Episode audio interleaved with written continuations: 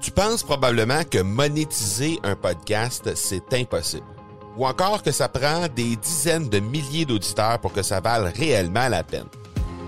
Et si je te disais que l'approche que les podcasteurs ont pour monétiser un podcast est complètement fausse? Et c'est aussi pourquoi seul le premier 1% des podcasts génèrent réellement des revenus. Mais qu'en est-il des plus petits? Des podcasteurs qui, comme toi et moi, n'ont pas des dizaines de milliers d'auditeurs pour attirer des gros annonceurs, mais qui ont une entreprise avec services ou produits à offrir.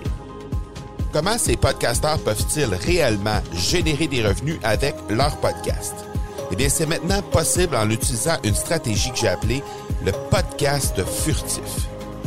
Cette nouvelle stratégie est inconnue encore de 99% des podcasteurs francophones à travers le monde, mais c'est la façon la plus efficace pour générer des ventes et des revenus à une vitesse éclair avec ton podcast, que tu aies déjà un podcast ou non. En quelques jours à peine, tu pourras mettre en place cette stratégie et commencer déjà à générer des revenus. Peu importe où tu en es dans ta stratégie podcast, tu dois pas manquer cette série de trois masterclass complètement gratuite. Passe par le academypodcast.com par oblique furtif. Salut tout le monde et bienvenue dans cet épisode 190 de l'accélérateur, le 26e, le 27e pardon de ce challenge podcast de 30 jours. Aujourd'hui, ben, je veux vous parler très simplement de comment faire trois, comment acquérir 3000 prospects supplémentaires par mois en mettant seulement 17 minutes par jour dans l'effort pour être capable de récupérer ces prospects-là.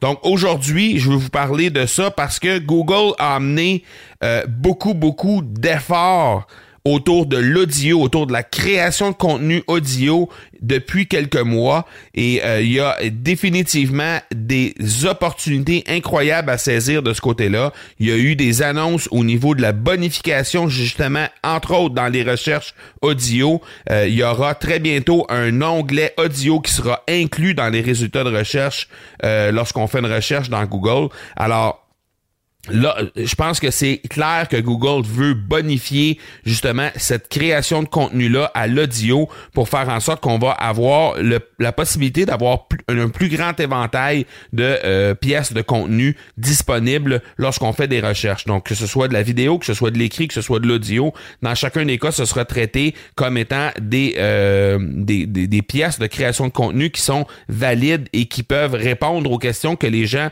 vont poser.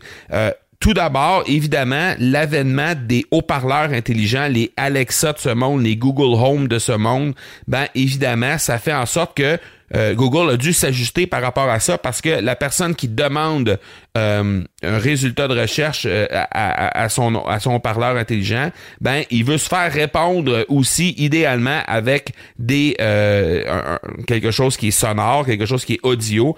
donc ça, ça fait en sorte que nécessairement lorsque les gens vont poser des questions à leur haut-parleur intelligent, en priorité, ben Google va leur retourner des résultats de recherche audio. Alors, encore plus important d'avoir, de se positionner et d'être là dans la sphère audio, si on peut dire, euh, et qui sera présent dans les résultats de recherche lorsque les gens vont faire des recherches à l'aide de leur haut-parleur intelligent, entre autres. Et même chose du côté du desktop, parce qu'il y aura un onglet, comme je l'ai dit tantôt, ben de cette façon-là, définitivement, on va pouvoir se, euh, se positionner pour être là lorsque l'onglet va apparaître. Mais tout ça étant dit, euh, Google a aussi investi des sommes massives d'argent, notamment pour mettre en place euh, Google Podcast, qui est une, une plateforme d'écoute de podcasts, mais aussi pour aider les créateurs de podcasts. Donc, ils donnent des subventions pour aider les créateurs de podcasts.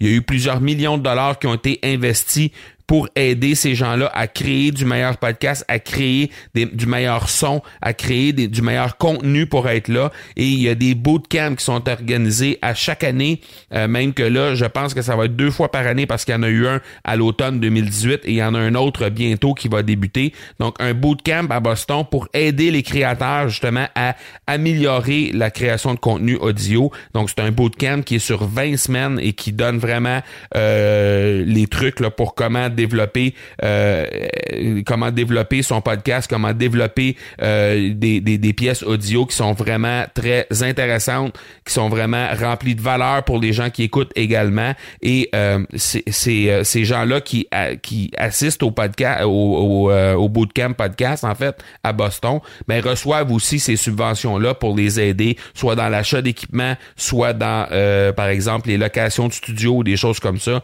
Donc, vraiment, Google, il va la pédale à fond pour faire en sorte d'aider et de bonifier justement la création de contenu audio. Donc, en mettant 17 minutes par jour, parce que j'ai fait le décompte à peu près de ce que moi, ça veut me prendre pour faire, pour créer un épisode de podcast lorsque je crée des épisodes, là, pas les épisodes écourtés du challenge podcast, là, qui sont euh, plus ou moins 6, 7, 8 minutes, mais plutôt les épisodes standards qui sont des 30, 40, 45 minutes. Ben, dans ces cas-là, en mettant 17 minutes par jour en moyenne, évidemment, il y a certaines journées où je mets un peu plus de temps, d'autres journées où j'en mets un peu moins, mais la moyenne, c'est environ 17 minutes par jour. Ça va vous permettre de créer un podcast d'une excellente qualité. Ça va vous permettre de euh, faire en sorte que, avec la bonne structure, avec quelques dollars pour vous acheter un équipement et un micro qui a du sens, là, et avoir un bon, un bon logiciel de montage, ça va vous permettre définitivement de devenir disponible, comme je l'ai dit tantôt, pour les euh, haut-parleurs intelligents et ça va vous permettre vraiment de lancer votre message de vous faire entendre, de faire connaître vos passions, de faire connaître votre entreprise euh, au monde entier parce que, évidemment, le podcast n'a pas de frontières. Donc, euh, définitivement, ça va vous permettre de vous faire trouver. Alors, investissez 17 minutes de votre temps pour lancer votre podcast. C'est définitivement l'outil euh, qui est en vogue présentement et qui peut vous aider à faire démarquer vraiment votre entreprise au moment où on se parle. Je vous offre un guide en terminant, je vous offre un guide sur le sujet, euh, sur exactement la marche à suivre, en fait, pourquoi vous devriez euh, euh, qu'est-ce que vous devez faire en fait pour obtenir 3000 prospects de plus par mois en utilisant 17 minutes de votre temps à chaque jour? je vous offre le guide. Vous avez simplement à m'écrire directement sur mon courriel personnel qui est le parler, P-A-R-L-E-R, marcobernard.ca et ça va me faire plaisir de vous faire parvenir ce guide-là pour que vous puissiez le consulter. Alors, n'hésitez surtout pas à entrer en contact avec moi sur mon courriel personnel et on va, je vais vous envoyer ça instantanément euh, dès que je vais recevoir votre courriel. Voilà donc qui termine cet épisode 190, le 27e de ce challenge podcast de 30 jours. Et demain, ben, je vous donne rendez-vous pour l'épisode 191. On va parler de votre plus grand défi et j'ai déjà hâte de vous entendre à ce sujet-là. D'ici là, soyez bons, soyez sages et je vous dis ciao!